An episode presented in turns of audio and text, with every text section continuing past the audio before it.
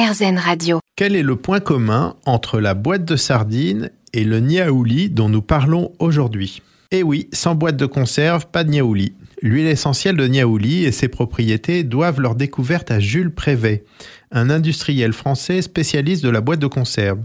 Jules a eu ce que l'on appelle aujourd'hui une belle opportunité professionnelle. On lui propose à 34 ans la direction d'une usine de conserverie de bœuf, mais le poste est en Nouvelle-Calédonie, à Waco. L'opportunité est plutôt sympa et Jules accepte ce nouveau défi. Sur place, il va découvrir comment les locaux soignent leurs plaies avec des résultats spectaculaires. Ils mâchent des feuilles de l'arbre de Niaouli, en font une pâte et l'appliquent sur leurs blessures. Jules Prévet va avoir l'intuition de distiller les feuilles de Niaouli et de faire étudier ses propriétés.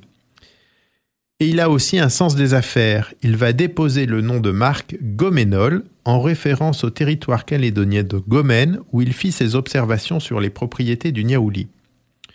De l'industrie de la boîte de conserve, il évolua vers l'industrie pharmaceutique. Les laboratoires du Goménol étaient nés et allaient fabriquer des suppositoires, des sirops, des gommes pectorales, des savons et des dentifrices qui eurent de beaux succès en pharmacie.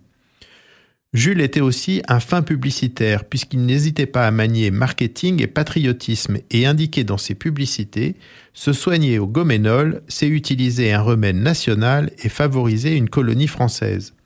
On ne renierait pas l'esprit de cette publicité de nos jours en remplaçant juste colonie par territoire d'outre-mer. Patriotique, en effet, l'huile de Niaouli, puisque en 1916, le gouvernement français demanda à la Nouvelle-Calédonie d'augmenter la production d'essence de Niaouli et de la réserver au ministère des Armées, tant son efficacité sur les plaies et les blessures était reconnue et elle servit pendant toute la guerre mondiale dans la trousse des soldats français.